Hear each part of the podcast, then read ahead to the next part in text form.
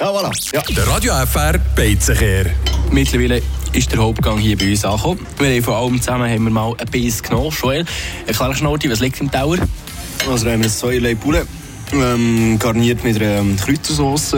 Dann haben wir da ein Stückchen äh, Bauräbli, auch schön äh, angerichtet in einer so einer cremigen Sauce.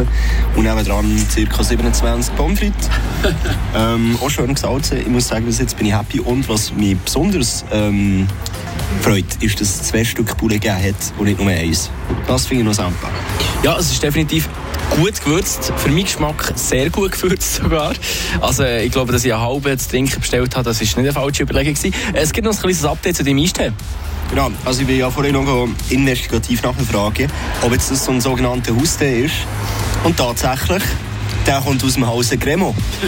Also ähm, nicht ganz selber gemacht, aber äh, er schmeckt tatsächlich selber gemacht. Das finde ich noch verrückt. Okay, krasse Sache. Also, verspeisen wir das und dann gehen wir einen Schritt weiter zur richtigen Bewertung.